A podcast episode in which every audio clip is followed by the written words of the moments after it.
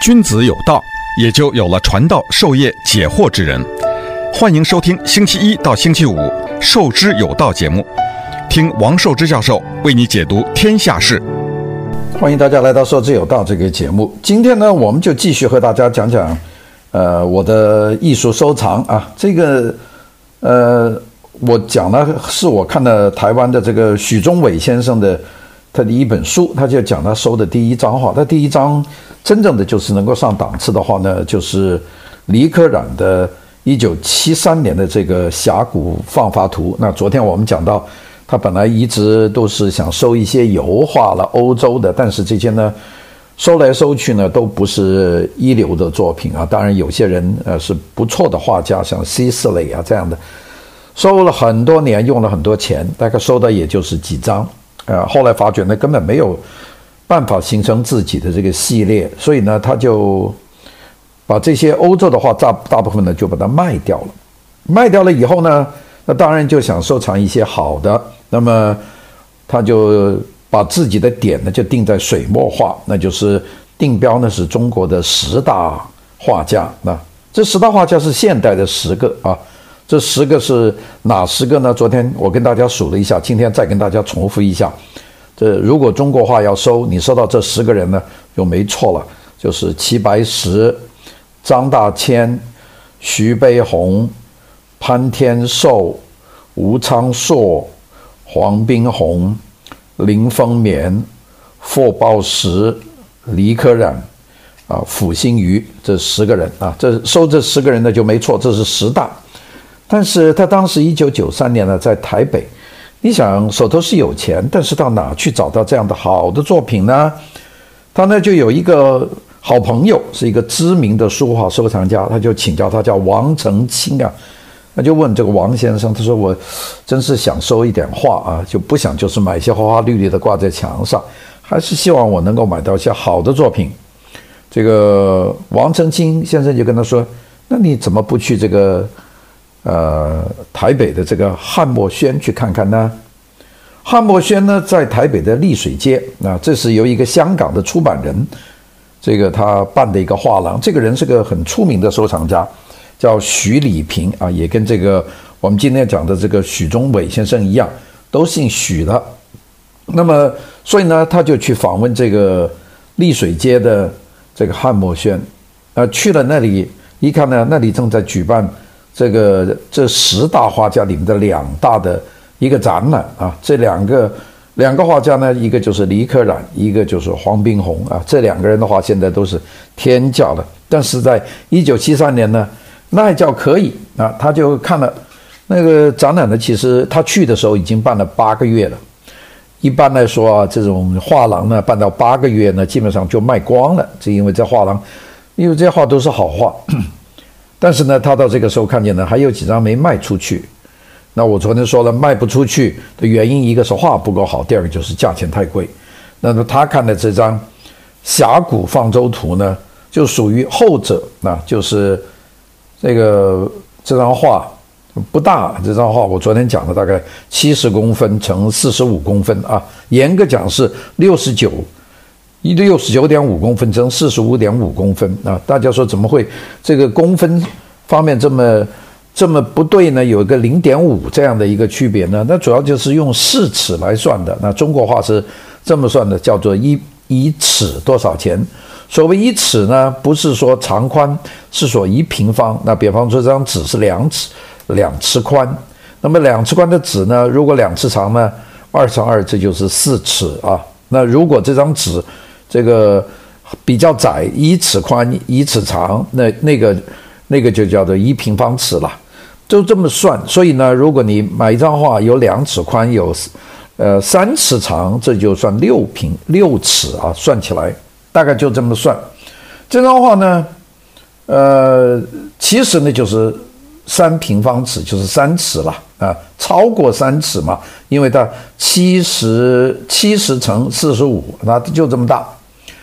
他就很喜欢的这张画，画了我讲的层层叠山的这么一批画。一九七三年，那这个当时他就问这个徐礼平先生，这张画大概卖多少钱呢？徐礼平开价港币九十万啊，一九七九年，呃，一九七三年，呃，一九九三年，这个九十万很大一笔数字了。那现在当然这个买李可染先生这种画这，这就不算了。那但是呢，他就是，他就跟他讨价还价了，最后最后讲价讲了少了五万港币，八十五万啊，他就买下来了。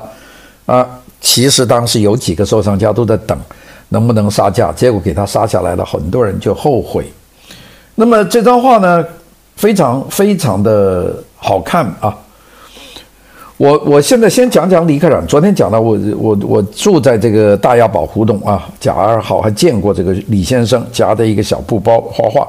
我见他的时候应该是一九七三年、七四年啊。我们知道李可染先生的画呢，有一个一个转变，这个转变大概就是七十年代。我们知道这个六六年呢，这个文革一开始呢。这些画家就不能画，李可染先生呢还到学校去扫厕所了，那个搞到这个七二年、七三年，也不怎么让让他的画出去有什么任务画，所以呢，李先生呢就在家里，所以那个时候的话呢，他都都小张，那就在家里自己画一画。现在能够找到看见的李先生的那些画，他这个转变期大概就是七十年代。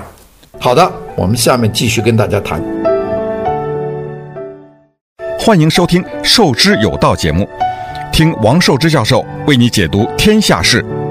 我这个手头呢有一本李可染先生的画册啊，这本画册呢其中就断了一段的，就是他的画，我我们可以看见，最后的就是慢慢形成了他现在这种层层叠嶂的风格啊，大概是。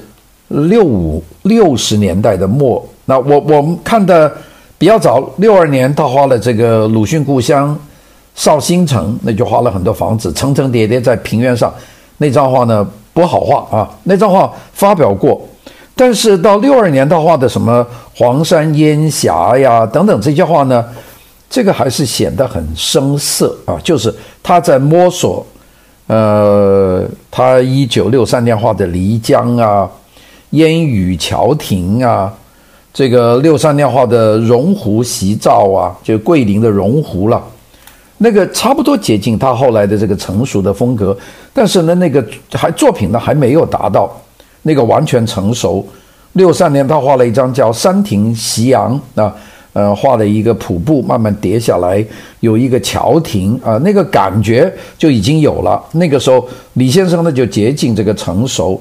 他那种用笔啊，慢慢擦擦擦出来瀑布的这个，到六三年、六四年那几年，呃，那都有的。到了六四年，他画了一张《万山红遍》，这个就是用他用朱砂画的那个，全部都是红的。左边是这个瀑布，这张画呢非常的不错，就是李可染的风格已经成熟了啊。六四年，这个《万山红遍》呢，大家知道的。这张这张画有大概有六张，就是他他因为李可染当时得了好像买到了半斤这个真的朱砂，这个朱砂很贵的颜料了，大概买到了半斤朱砂。这张画呢，他就这个所有的朱砂用光了，他大概就用了画了六七张画啊。这这这个画都叫呃万山红遍啊，这就算他的那个最最最优秀的那个作品啊。但是呢，到了一九。六五年啊，他继续在摸索的时候，这个六六年呢，这个文革呢就爆发了，所以呢，他呢也就没有办法画画。六六六七六八六九到七零，呃，那都在搞运动啊，他没法画画，大概有四五年没有办法画画。到了这个七二年以后，当时呢，他有点有些任务啊，就是比方说。呃，广州出口交易会就广交会啊，呃，需要一张这个挂在大厅里的画，就把他招去画画。那他就画了一个《阳朔胜景图》，这张画很大了，这张画三米八啊，这个两米一，这个这个就就就是画了一张大画。这张画呢，就是说画来挂在那个大厅里面的。那个七三年的春季交易会。好像我是第一次去广交会参加，但是我不是去参观呢，是去，我是去那里卖这个工艺品的作品啊，在代表工厂方面。呃，就看见了这个七三年那个广交会的六号馆，就是现在广州对面那个北站呢，就广州站，它一出来就是广交会那一片。那广交会现在搬了，搬到这个搬搬到这个琶洲去了。当时呢，就在那个东方宾馆对面，就是七三年新开的广交会啊。那个六号馆的隔壁呢，就是广州的这个友谊剧院。友谊剧院隔壁的这个是交易会的一个侧门，这个门旁进去呢，就是这个工艺美术和轻工业的馆啊，叫六号门。六号门进门以后呢，有一个很大的一张屏风，上面挂了一张画呢，就是李可染的《阳朔胜景图》啊，那张画把我震撼了，因为。从来没有见过这么壮丽的大画，画的阳朔的风景，层层叠嶂，那个山呢，那个轮廓特别好看啊！到现在为止，我觉得这张画呢，还是恐怕是李可染先生这个成熟的一个最重要的一个标志。这张画用笔呢，已经非常老了，那这样一张很好看的一张画。那么这个画呢，李可染先生其实大部分时间除了这种。有广州交易会也要他去画一张，或者是有些什么宾馆要开门，叫他去画张，这些画他画了也没收钱的了，那是国家的任务了那。但是可以画画了，所以他在家里呢就憋着呢，就自己画一些小画，这些画呢都很小，也就是呃两一尺乘两尺的样子，大概是五十一乘三十八。公分大概就是这么一个，刚才我说的这张更小一点，呃，就是七十乘四十五，就就这种小小的画，他家里画了好多好多。那几年，我现在想起来呢，就是我看见李可染先生在家里啊进进出出的，就是这几年啊，他的作品呢就走向成熟。所以我想回来，这个许忠伟先生呢，就是看到了这张七三年的其中的一张，他买下来了，买下来以后呢。这个是这张画到现在为止他也没有脱手，因为作为一个生意人买到了有卖，那很正常嘛。这些这张画呢，就是一直跟在他身边，那舍不得卖。他呢就从这张画开始就开始他的的他的这个收藏的生涯。那他就说，呃，有些经验啊，他现在就不多买了，买呢就买好的。那就是讲到我昨天说的一个原则，就是不见兔子不撒鹰了。不见真货呢，就不出手，就别买的乱七八糟，买很多。就是昨天我跟大家讲，我一些朋友啊，破铜烂铁买了一大堆，结果没有一件真的，那其实又花了时间，又花了。不要太相信自己的那个判断力那，因为这个东西得学啊。那个你要是看得多，学得多，你慢慢就知道怎么看。呃，不要太相信自己。这一点也可以解释说，为什么我到现在为止自己也没有买任何的画，就是自己拿不准啊，呃，除非看到别人画了给我的，那就是真的啊。我我这个其实是少则又少啊。我手头有一张这个中国非常重要的一个画家，叫周思聪，一个女画家，已经去世了。那个我七十年代到。画院去看他画画，去拜访他。那么当时很多人跟他讨画，那他最后看在我站在旁边呢，我是从来不吭气跟人讨画的。结果他呢就给我画了一张两个藏族的儿童在读书，就写了我的名字啊，受之啊指正。这张画呢，我现在还挂在家里，就是那张画，这就是看着别人当面画的，不可能假啊，并且写了你的名字。那这种呢是极为少有的。那么除此以外，你不要太，呃，相信你的那个第一感受啊，老是觉得自己很内行，那个这个很难。那除非练成像马未都这样的眼力，你就敢敢拍板。那当然，这个我们以后会讲这个看古画的有些人呢，那是不得了的。北京的这四个名眼呐，那个我们后面再讲啊。所以呢，这就是讲他。那我们讲他的第一张收藏呢，就收到了这么好的画。事实上呢，他呢，那个时候买到了这张作品啊，在这个挂在家里，但是呢，还是喜欢买油画，因为那个台湾的有一些画家，我我讲到过，有些画家呢，就是原来台湾的这一代艺术家呢，基本上都是在我讲的是在这抗战以前呢，一九二几年到一九三十年代，台湾大概有十来个啊，这个学艺术的年轻人到日本去学画画。画回回到台湾以后画呢，他们到日本学呢，你你想这个学的是日本人教的油画，那日本人受到最大影响是法国的印象派或者是野兽派，所以日本呢是二传台湾就三传，这我讲过的故事啊，他呢就想买这种呃这个真正的好画，但是那个时候买不起啊，你这法国的这个原作你怎么买啊？一张好几百万美元呢，所以呢。他呢就去收收，当时呢，大家记得九十年代台湾有过一阵子啊，就台湾台湾的第一代的本土画家的画的特别的火啊。好的，我们下面继续跟大家谈。欢迎收听《授之有道》节目，听王寿之教授为你解读天下事。台湾的第一代出国留学的画家，在台湾很长的时间都卖不起什么价钱，也收藏的人不多。但是到了九十年代，这个台湾当时那个经济发达的很厉害呀、啊，呃，钱淹脚啊，有点像这个八十年代的日本呐、所以台湾到九十年代的九九七年、九八年左右，那个很多人很有钱啊。我们当时认识很多台湾的朋友，都是富富得不得了啊。就经过一段，有点像零零年代以后的中国大陆，也出现了很多这个爆发的巨富。这个都是一阵一阵的。那台湾当时呢，钱一多呢，就很多人呢就开始买画。他呢也是在那个时候也，这个许先生啊，我就讲这个许宗伟先生，这个做婚纱的，那赚了钱，赚了钱呢，他也想买点艺术品啊。大大家知道，有些人赚了钱呢，就是把钱滚钱，但是有点情趣的人呢，买艺术品啊，有些人。像我们说洛杉矶的保罗盖蒂，那是大有钱，全部钱拿来买艺术品，那不用说了。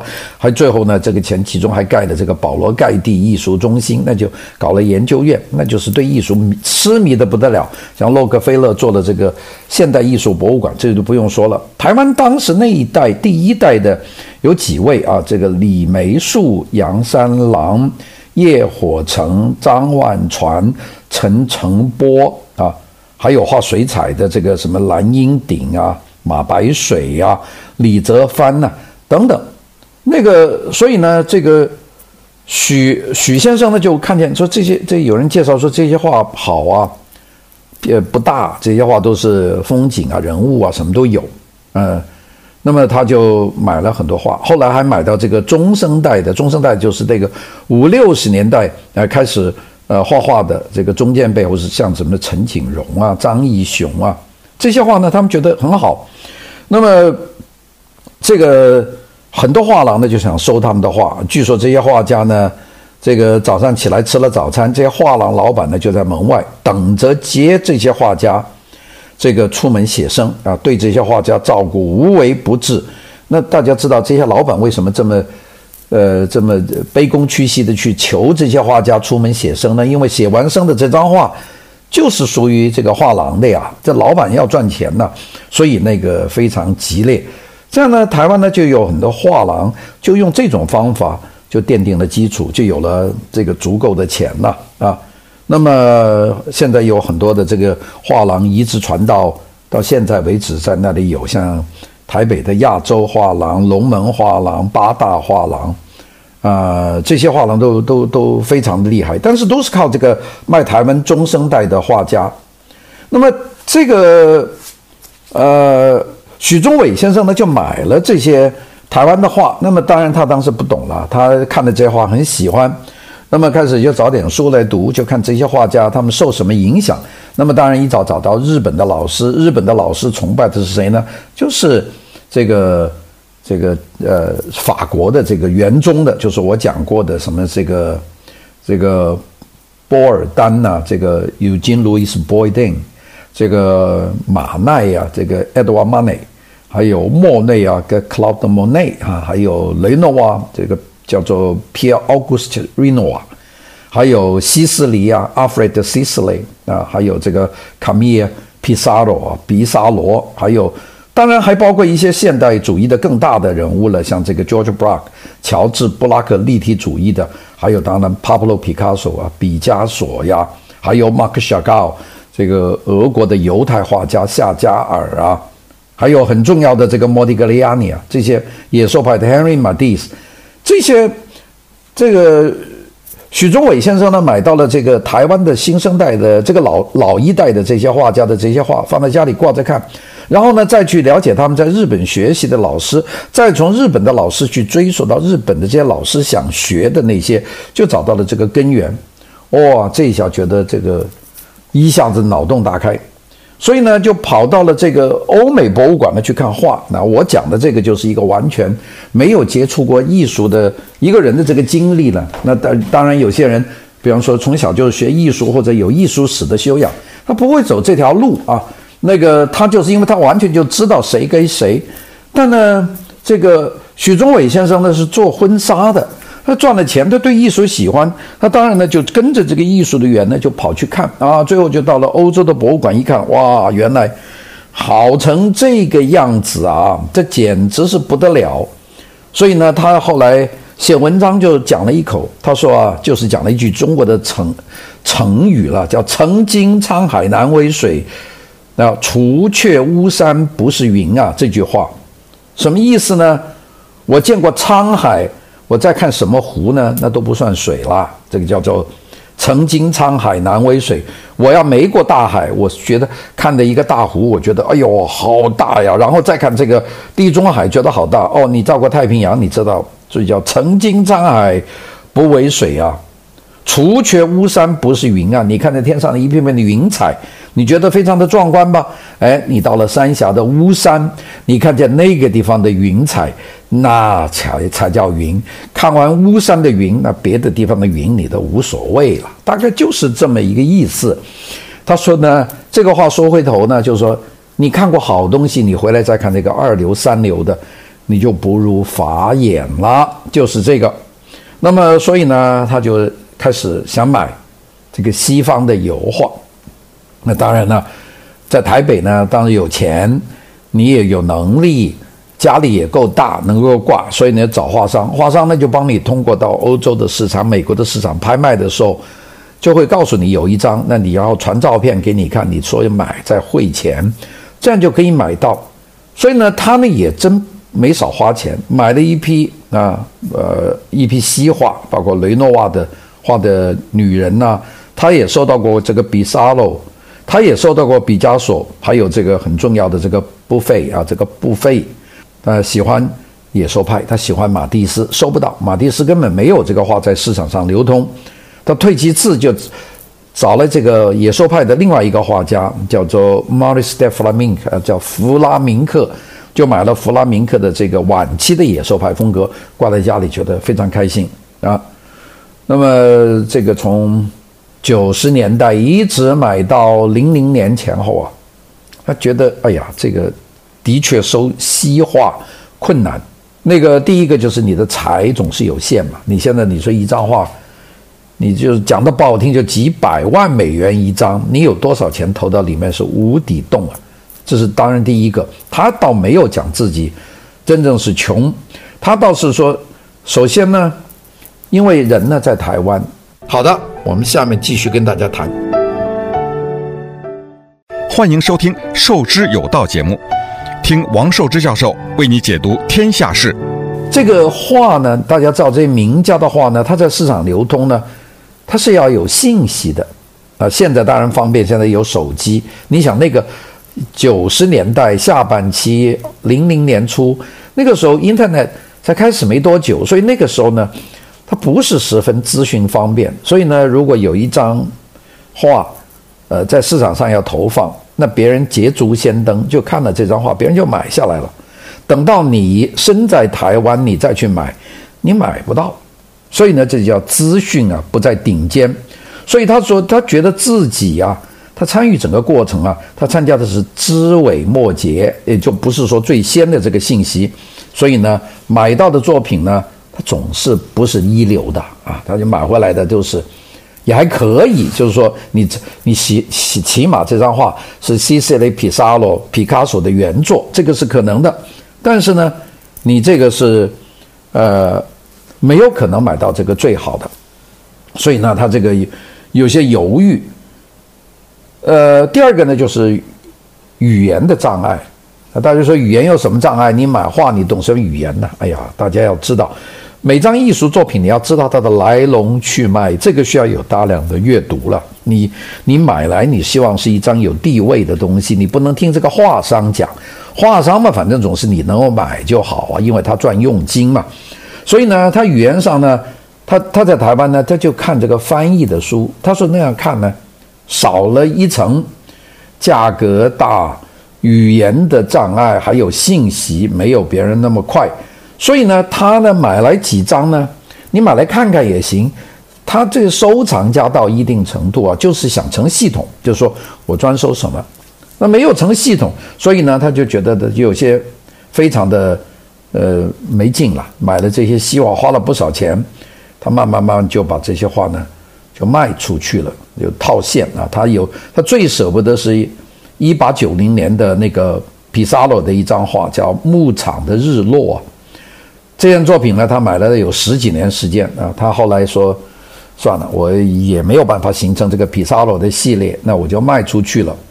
这个国际最大的拍卖公司啊，这个苏富比啊，这个苏富比，苏富比拍卖行呢，在纽约的总部，听说台湾有一个人手头有一张这个皮萨罗。一八九零年的牧场，他派了一个人专门从纽约坐飞机到台北，到他家里来看。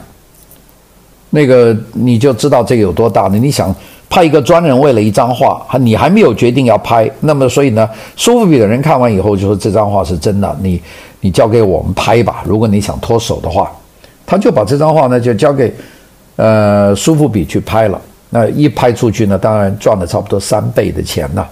扣除扣除佣金啊，这些，比方说那张画可能是，呃五十万买回来的，卖出去就卖了这个大概一百五十万，就是赚了很多了。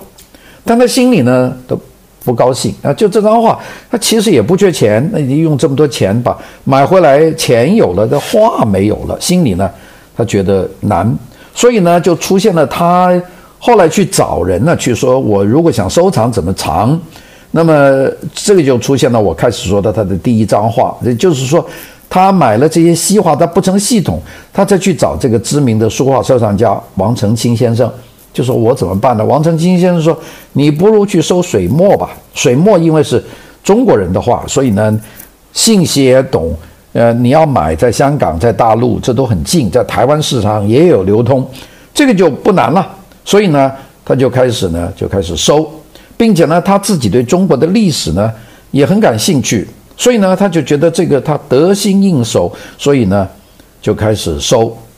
那下面呢，我们就会开始讲他的收画啊，他收画呢，开始呢还不是说马上就收中国现代，因为现代的这十大画家呢，那个不一定有机会啊。那就是我们讲齐白石啊、张大千这些人，这些人也有画。但是呢，你想一个人找画，那总是找那种最最好的画家。所以他开始收的时候呢，他就收这个第一个是八大。八大呢，这个这个就是八大山人呐、八大山人是一个笔名啊，这个不是真名。这个八大山人的话呢，现在可是不不菲，市场上根本见不到啊，这个不可能出现嘛，因为他是明末清初的人啊。这个这个这个，我们说明末清初啊，这个四僧啊，有四个和尚都画画，这个八大就其中最重要的一个。八大山人呢，他他这个非常重要的啊，他八大山人呢，他呃，他名字叫朱达，这个达字有点怪，就是上面是一个大小的大，下面是一个耳朵的耳，这个朱达。他是南昌宁献王这个朱权的第第九代的孙子啊，这个这是他的就是明朝的皇室的后面啊，南昌宁献王。那他呢，另外有一个说呢，他还真正当过这个崇祯皇帝的王储啊，这个说法我不知道。那大概有两个说法，一个说是这个南昌宁王的这个朱权的九世的孙子啊。还有一个说法就是崇祯皇帝的王储。不过不管怎么说，他十九岁那一年呢，满清人呢就入关，国破家亡，并且呢说留发不留头啊，留头不留发，就是你要把头发剪成一条辫子，否则那就是杀头。他呢干脆把头发全剪了，就出了家，就当了和尚。那么这个就变成了一个很重要的一个禅师，就出家。但是呢，到了一六八四年，这个他就还俗了。说还俗呢，就是和尚不当了，回来呢就当这个呃一般的俗人。所以呢，他就起了一个笔名，就叫做八大。那为什么叫八大山人呢？呃，说法有两个啊，一个说他喜欢念佛经，叫八大人觉经啊，所以起这个号。另外一个说法呢，其实呢就叫做四方四余唯我独大，就四方四余就把这个夹起来就是八大嘛啊。这个说法我们不知道。八大的绘画呢，大部分都有隐喻，你看到的画。都是讽喻这个国破家亡，呃，只身飘零这种感觉，对清朝的怨恨。他的花手笔下画的花呢，一定是折枝的，就是断掉的；树呢都没有根啊，就是说他自己呢都是使国破家亡嘛。他画的鱼、画的鸟都是眼睛登天，白眼登青天啊。这个青天呢，暗指这个满清。他画的鸟呢都不飞。总是一个单腿站立的，这个说明他自己呢和清朝呢势不两立。那么他不画飞鸟呢和禅宗有关，他信禅宗的。禅宗讲的是顿悟，提倡不沾不粘。鸟一飞呢就所谓追逐，那不符合禅宗的精神。那么所以呢这个他的画的这种画呢，慢慢的越画越好，到他晚年的作品呢就就不得了了。那个这个许先生呢，他收的最早的话呢，他就是有一张这个兔子啊，这个画了一张兔子，这个是画了一只兔子蹲在地上的眼睛呢，这大瞪的一张眼睛。那这张这张兔子呢，这个呃，这这张画呢是他看见月亮，他感怀而作啊，他上面呢还写了有几。有有三行的题字啊，这个八大。二零一一年啊，当那年是兔年，那个这个时候呢，这个许宗伟先生就想起自己收藏里面还有一张兔子的画，就拿出来一看，哎呀，这个才是一张好画，就是，所以呢，他就这张画，他收藏这张画呢，就开始了自己的一个非常幸福的一个年代啊，他因为。这个是四王四僧啊啊，四四王呢画得很甜熟，山水画；四僧呢都比较特别，所以呢，他买的这个八大的这个画呢，他喜欢。他自己家里光是关于八大的书，他说堆起来都有一米高，所以呢，二零零九年呢，他就一次用重金买了八大山人的各山杂画册，这个里面有一堆的画。他买画花钱太多了，造成他的财务重伤啊！他依然是一意孤行，因为买了八大的一册，里面就有这张兔子图啊，这个了不得。这个其实应了他的一句话，就是不见兔子不杀鹰啊，见真货就要下手。这就起了他的一段这个收藏的经历。好了，我明天再和大家讲讲我的收藏艺术。